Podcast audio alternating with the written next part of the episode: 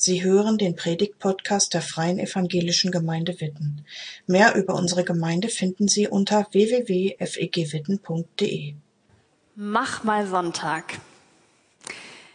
Tja, für mich ist der Sonntag auch wichtig, weil es der Tag ist, wo wir Gottesdienst feiern. Also der Tag, wo bewusste Zeit ist, Gemeinschaft mit Gott zu haben.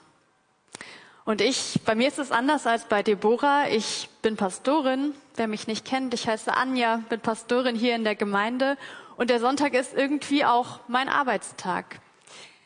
Also ich mache nicht Sonntag, weil ich heute frei habe, aber ich mache Sonntag oder mir ist der Sonntag wichtig, weil ich das so wichtig finde, eine bewusste Zeit haben, um sich auf Gott auszurichten. Das ist so eine Zeit, so eine Stunde, die wir jetzt haben. Und für mich ist total wichtig, diese Frage, die stelle ich mir immer wieder, wie kann ich eigentlich Gott begegnen? Wo ist Gott eigentlich? Und ich glaube, er ist hier. Ich glaube, er ist jetzt hier. Aber was ist mit morgen? Wo ist Gott morgen? Am Montag, wenn jedenfalls für alle mit üblichen Arbeitszeiten der normale Arbeitsrhythmus wieder losgeht. Wo ist Gott morgen? Darüber werde ich ein paar Gedanken mit euch teilen und ich liebe Geschichten. Ich finde, Geschichten sind manchmal ähm, so einfach und so klar, um Dinge zu verdeutlichen. Und deswegen habe ich euch heute eine Geschichte mitgebracht, die eigentlich in einem Kinderbuch steht. In einem Bilderbuch. Also ich kenne das noch aus meiner Kindheit und die Geschichte, die hat mich so also so beeindruckt, dass ich sie bis heute noch kenne. Ich habe sie ehrlich gesagt nochmal nachgeschlagen, aber ich wusste es trotzdem noch so ungefähr, wie sie geht und die erzähle ich euch jetzt. Es ist keine Geschichte, die in der Bibel steht, aber eine Geschichte, die sich anlehnt an eine Geschichte aus der Bibel. Sie ist von Leo Tolstoi. Es war einmal ein armer Schuster, der lebte in einem Keller. Und dieser Schuster, Martin war sein Name, der beobachtete jeden Tag während seiner Arbeit, wie viele Menschen an seinem Kellerfenster vorbeigingen. Er konnte nur die Schuhe sehen, aber die Schuhe, die kannte er. Denn die meisten von ihnen waren mindestens ein oder zweimal schon in seiner Werkstatt gewesen und hatten sich ihre Schuhe von ihm flicken lassen. Martin lebte in seiner Werkstatt. Die Werkstatt war sein Zuhause, sein Wohnzimmer, seine Arbeit, sein Ort, wo er den ganzen Tag verbrachte. Und Martins Alltag sah so aus, dass er den ganzen Tag damit verbrachte, Leder zu schneiden, neue Sohlen an, an Schuhe anzubringen, Flicken auf geplatte, äh, geplatzte Nähte zu setzen. Und die Leute, die kamen gerne zu Martin, weil er seine Arbeit gut machte und weil er herzlich war und nicht zu viel Geld nahm für seine Arbeit. Aber Martin hatte ein schweres Schicksal. Martin hatte seine Frau an einer Krankheit verloren, als sein kleiner Sohn gerade erst geboren war. Er hat seinen Sohn alleine großgezogen und als dieser dann so alt war, dass er in der Werkstatt hätte mithelfen können, ist dieser an einem schweren Fieber gestorben.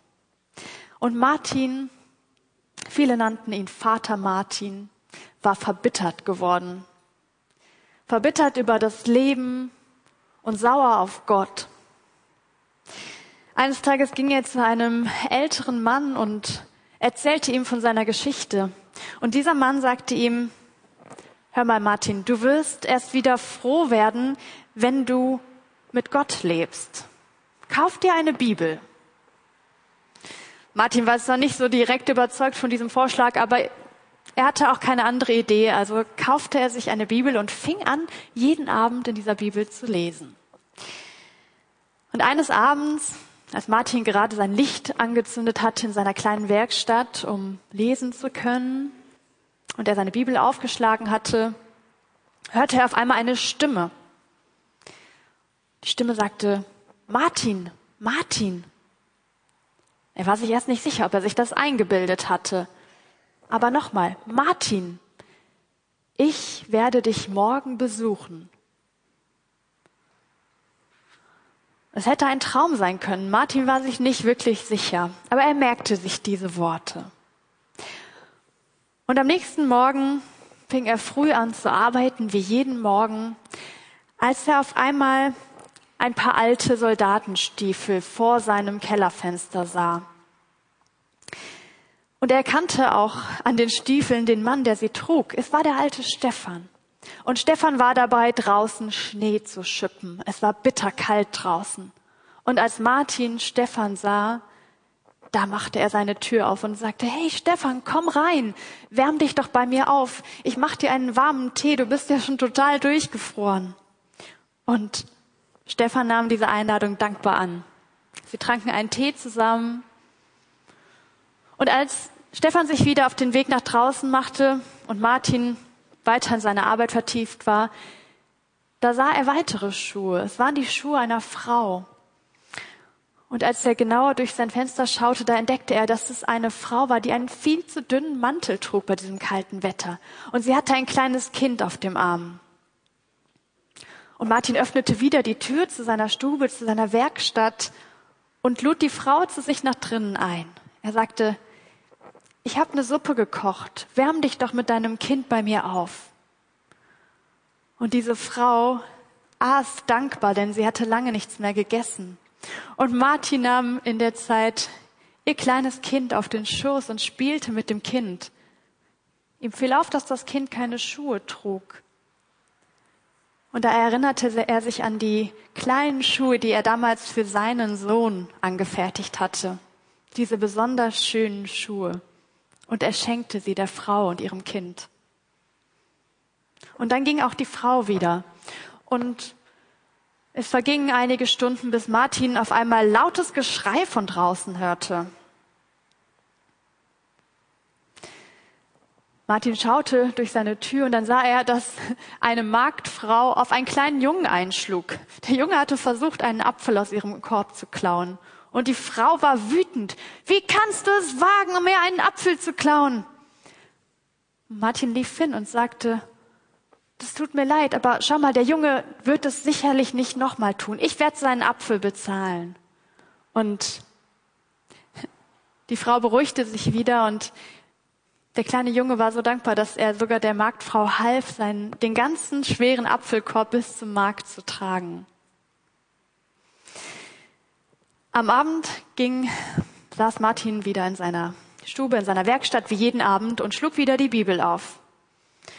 Und er wunderte sich, denn da war doch diese Stimme gewesen, die gesagt hatte, ich werde dich besuchen.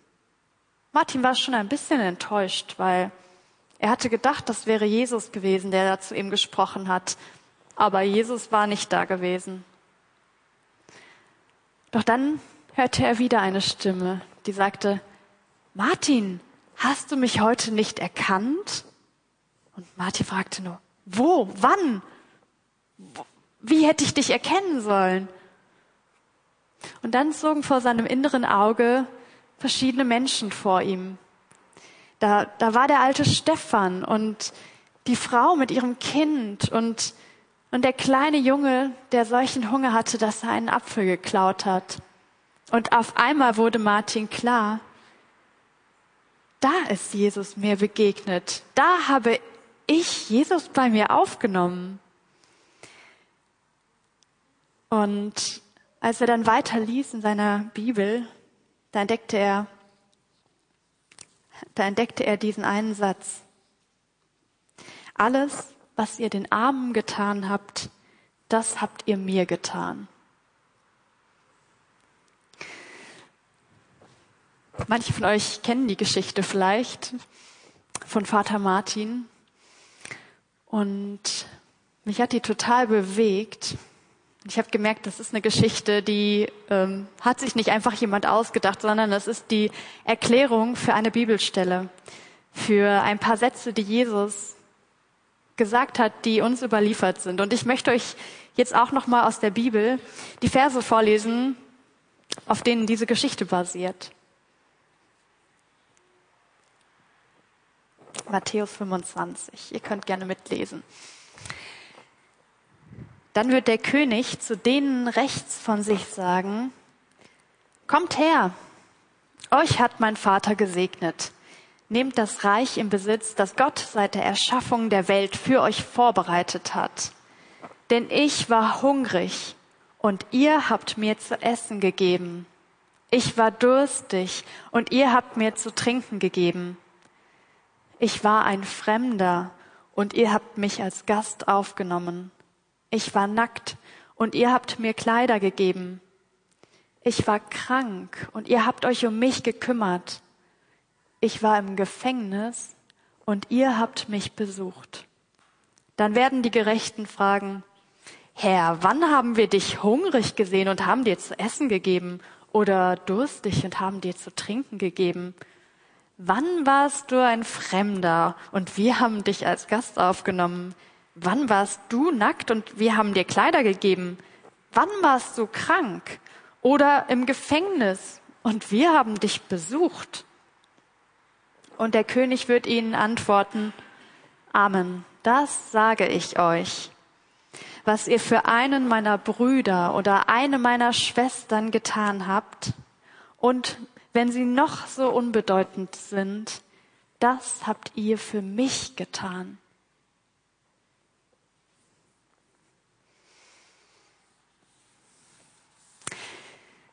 Vielleicht entdeckt ihr es wieder oder habt ihr den letzten Satz wieder entdeckt, den Leo Tolstoi auch aufgegriffen hat in seiner Geschichte. Und ich finde es eine ganz schön beeindruckende das sind ganz schön beeindruckende Sätze, die ich gerade hier gelesen habe. Mal ganz kurz zum Kontext. Manchmal ist es ja so, da schlägt man die Bibel auf, jemand liest was und man weiß gar nicht, äh, zu wem wurde das gesagt. Jesus hat diese Worte gesagt zu seinen Jüngern. Also zu denen, die so seine engsten Freunde waren. Zu den Leuten, mit denen Jesus so Tag für Tag unterwegs war. Und Jesus hat irgendwann mit ihnen zusammengesessen und mit ihnen darüber gesprochen, was eigentlich am Ende, am Ende des Lebens, am Ende dieser Welt sein wird. Die Frage war so, worauf kommt es am Ende eigentlich an? Was zählt am Ende? Und in dem Zusammenhang sagt Jesus das hier, was ich gerade vorgelesen habe. In diesem Zusammenhang spricht Jesus von armen, kranken, Gefangenen, Menschen, die fremd sind in ihrem Land, Menschen, die sich alleine fühlen, die hungern. Und ich finde es schon ganz schön cool, weil Gott, Gott selbst ist in diese Welt gekommen. Gott ist in Jesus Mensch geworden, um mitten in dieser Welt zu sein. Und Gott bezeichnet sich als König. Das tut er hier in diesem Text auch. Jesus spricht von Gott als dem König, dem Herrn der Welt. Und dieser König ist auf unsere Welt gekommen. Und ich weiß nicht, ich kenne keinen König so richtig, aber in der Geschichte, was wir von Königen hören, ist es eigentlich eher üblich, dass sich Könige mit Reichen, mit denen, die was zu sagen haben, abgeben, mit denen, die was leisten können. Und dieser König, Gott, der ist völlig anders. Ich habe euch das mal ähm, grafisch dargestellt. Dieser König, Gott, der ist auf unsere Welt gekommen, zu den Kranken, Alten, Gefangenen, Armen und macht es damit völlig anders als alle in unserer Welt. Weil in unserer Welt ist es doch schon manchmal, wenn wir ehrlich sind, so, dass wer was leistet, wer möglichst viel schafft im Leben, der ist was wert.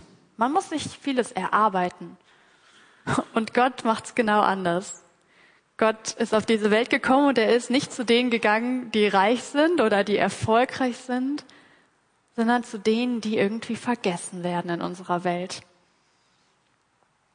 Und ich weiß nicht, ob ihr da darauf geachtet habt, als ich eben den Text vorgelesen habe. Gott sagt ja nicht nur, ich interessiere mich für kranke, arme Gefangene, sondern Gott sagt, ich bin die arme Frau, ich bin der alte Mann, ich bin der gefangene Jugendliche. Also er sagt, ich bin das. Er macht sich eins mit diesen Menschen. Und das habe ich mal jetzt in dem zweiten Bild dargestellt. Gott krönt diese Menschen. Gott krönt uns Menschen, die, die krank sind, arm, allein, gefangen. Wahnsinn, oder? Also Gott hätte alles Recht, die Krone sich selber aufzubehalten. Und das tut er nicht. Er macht genau das Gegenteil. Er krönt die Menschen, die keiner sieht, die vergessen sind. Und mich begeistert das an Gott.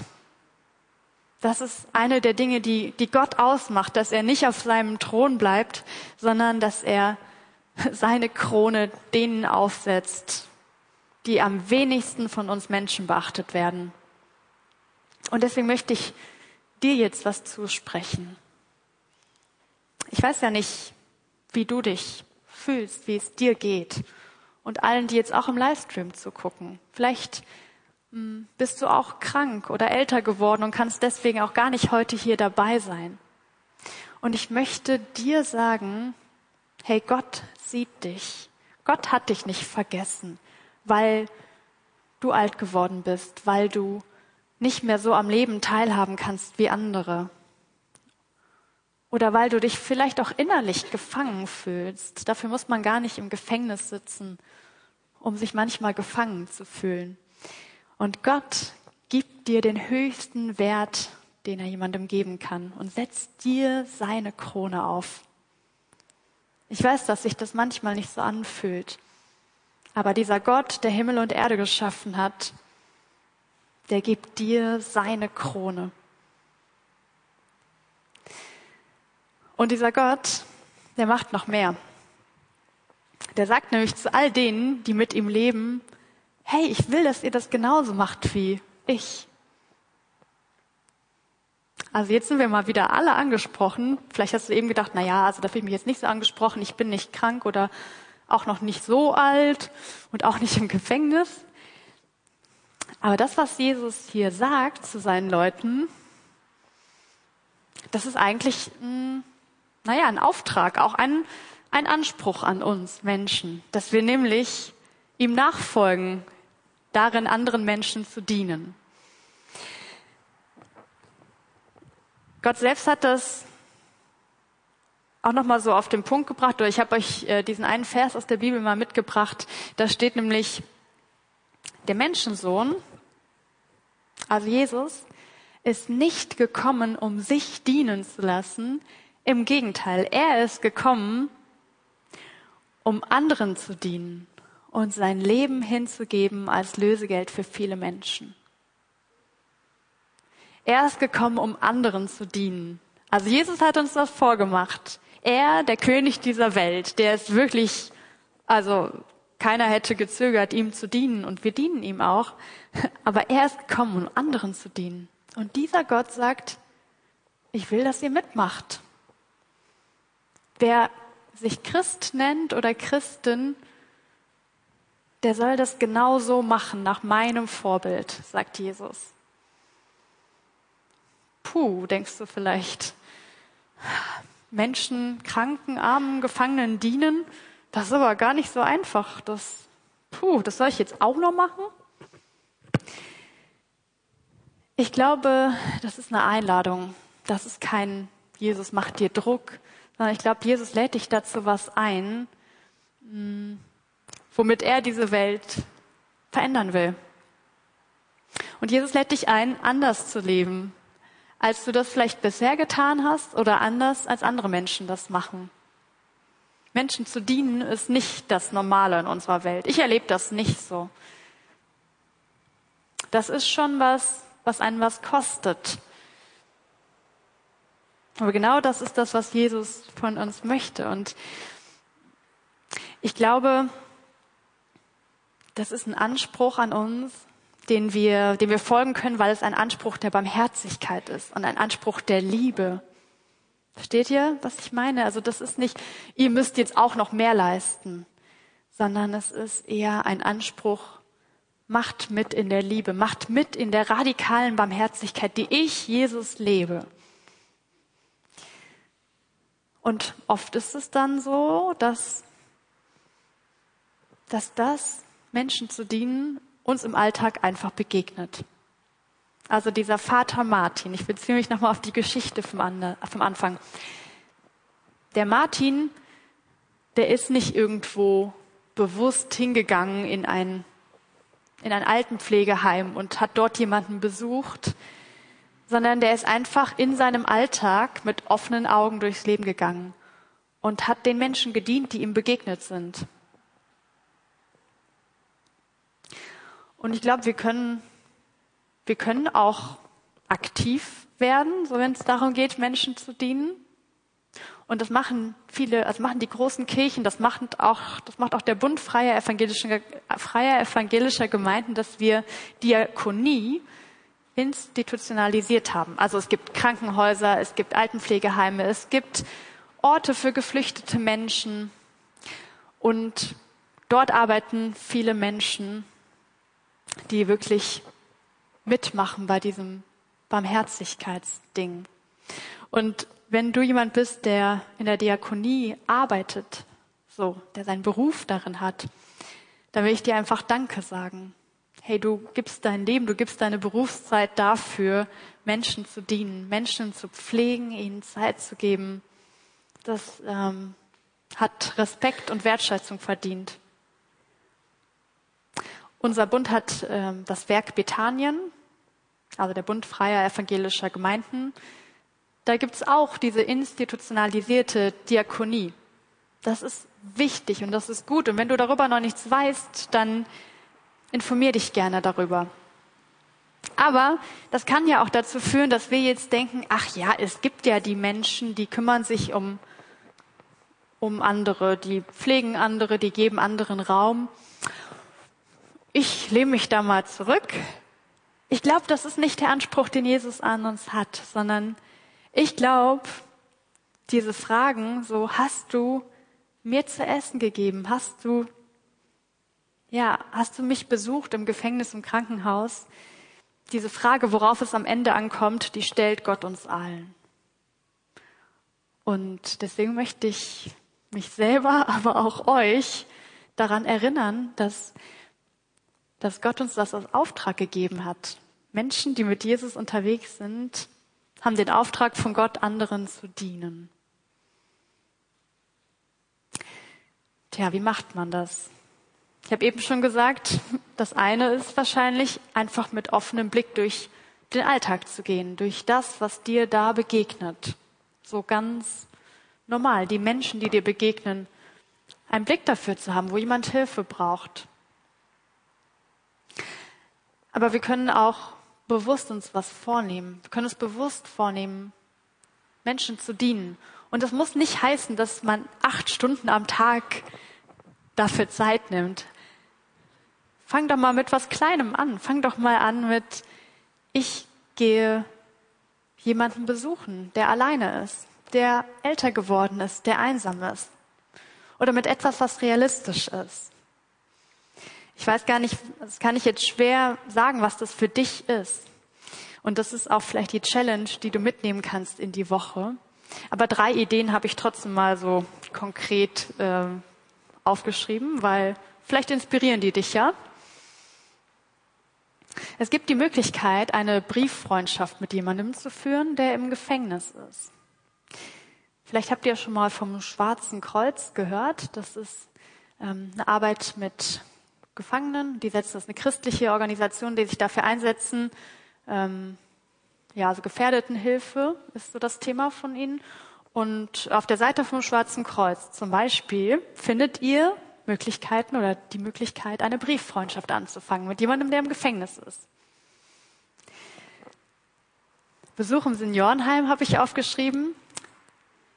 Fast alle von uns, denke ich, haben jemanden, den sie kennen, der in einem Seniorenheim lebt. Vielleicht wäre das nochmal eine Erinnerung, eine Ermutigung, diese Person besuchen zu gehen. Und wenn du niemanden kennst oder denkst, boah, ich kenne zwar Leute, aber die wohnen irgendwo in Ostfriesland viel zu weit weg, dann ruf doch mal an bei einem Seniorenheim hier in Witten oder da, wo du lebst. Ich habe das in meinem Studium so gemacht. Ähm, da war direkt ein Seniorenheim neben der Hochschule und ich habe da gefragt, gibt es einen Menschen, der von niemandem Besuch bekommt? Und die haben mir gesagt, ja, da gibt es ziemlich viele. Und dann habe ich eine von diesen Leuten, das war eine ältere Dame, die habe ich dann regelmäßig besucht. Ich kannte die nicht, aber ich habe die kennengelernt in der Zeit. Also auch das geht, auch wenn man niemanden kennt. Oder du kannst gut kochen vielleicht. Viele von uns kennen Leute, die krank sind oder chronisch krank oder auch vorübergehend krank. Und das ist auch eine Idee von mir. Jemandem, der vielleicht in dieser Zeit gar nicht die Möglichkeit für sich, für seine Familie zu kochen hat, zu beschenken, damit dass du für ihn kochst. Drei konkrete Ideen. Ich weiß, es gibt sehr viele mehr. Und wir werden gleich auch noch von unserer Gemeinde hören, wo unsere Gemeinde diakonisch tätig ist. Aber ich möchte dich dazu ermutigen, das Thema mal mitzunehmen, weil Jesus gibt dem eine ziemlich hohe Priorität. Also Jesus sagt, da wo ihr einem kranken, gefangenen, armen, geflüchteten Menschen helft, also Menschen, die in irgendeiner Art Not leiden, da nehmt ihr mich auf, da nehmt ihr den dreieinen Gott auf. Also das ist die höchste Priorität, die Jesus diesem Thema geben kann. Das ist kein Randthema, wo sich nur Einzelne drum kümmern sollten, sondern wir alle sind eingeladen und auch aufgefordert, einen Blick dafür zu haben, für die Menschen, die vergessen werden, die wir oft vergessen in unserer Welt. Und dann, und das ist wieder eine ziemliche Ermutigung, dann kann ich euch die Frage vom, An äh, vom Anfang beantworten. Wo finden wir Gott in unserer Welt? Wo finden wir Gott morgen, wenn wir nicht mehr hier im Gottesdienst sind? Gott ist da, wo Menschen Not leiden. Gott ist da, wo jemand einsam ist, alleine oder krank oder gefangen. Da findest du Gott morgen. Und du bist eingeladen, ihm dort zu begegnen. Amen. Danke fürs Zuhören. Sie wünschen sich jemanden, der ein offenes Herz und Ohr für Sie hat? Wir haben ein Team von Seelsorgern, das sich freut, für Sie da zu sein und vermitteln Ihnen gerne einen Kontakt. Anruf genügt unter Witten 93726.